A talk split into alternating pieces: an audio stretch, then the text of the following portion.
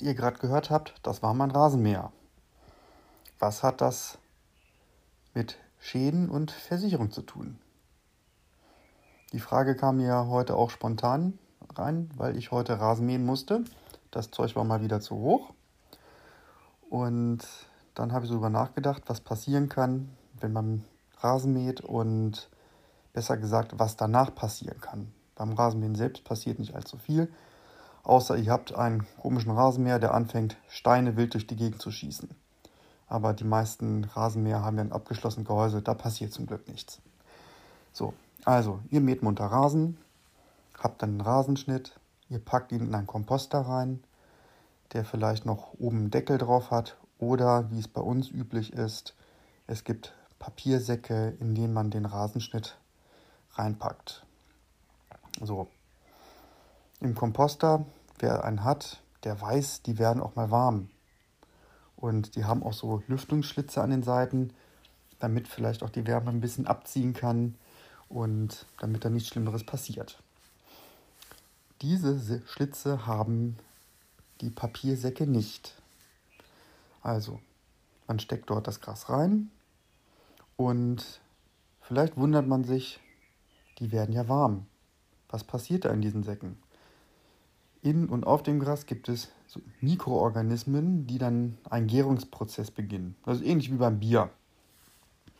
Wie das genau biologisch zusammenhängt, fragt bitte den Biologen. Mehr kann ich dazu nicht sagen. Ich weiß nur, dass dann eben Gärungsprozesse beginnen und es dann ziemlich warm wird.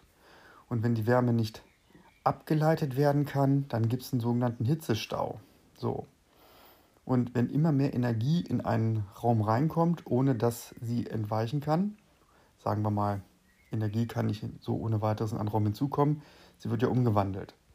Also wir haben eine gebundene chemische Energie in den Gräsern und durch die Verdauungsprozesse oder Gärungsprozesse entsteht dann Wärmeenergie. Und wenn die nicht entweichen kann, dann wird es eben immer wärmer.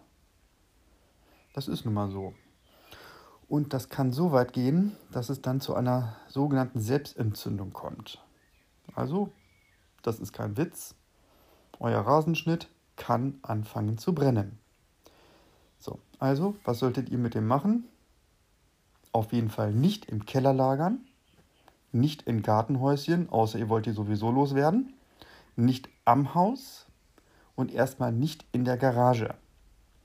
Lasst die Säcke einfach draußen stehen. Auf der Rasenfläche hinstellen. Solange es die nächsten Tage nicht regnet, könnt ihr sie einfach dort zwei, drei Tage stehen lassen. Und danach war es das dann meistens. Dann sind die Prozesse erstmal abgeschlossen. Fasst dann einfach mal oben rein, wie warm die sind, ob das noch irgendwo besondere Temperaturen hat. Und wenn da nichts mehr an Wärme kommt, dann nehmt die Säcke, stellt sie in die Garage oder in euren Gartenschuppen und dann lasst sie dort stehen, bis sie zur Abholung an die Straße gestellt werden müssen. Wovon ich persönlich nichts halte, wäre, solche Säcke in den Keller zu stellen. Das hat jetzt aber wenig mit erstmal mit einer Feuergefahr nach drei, vier Tagen zu tun, sondern eher damit, dass da garantiert irgendwelche Viecher drum krebsen. Und ich möchte die nicht zusätzlich im Keller haben. So, dann noch viel Spaß bei der Gartenarbeit. Ich wünsche euch noch einen schönen Tag. Bis zum nächsten Mal. Euer Regulator.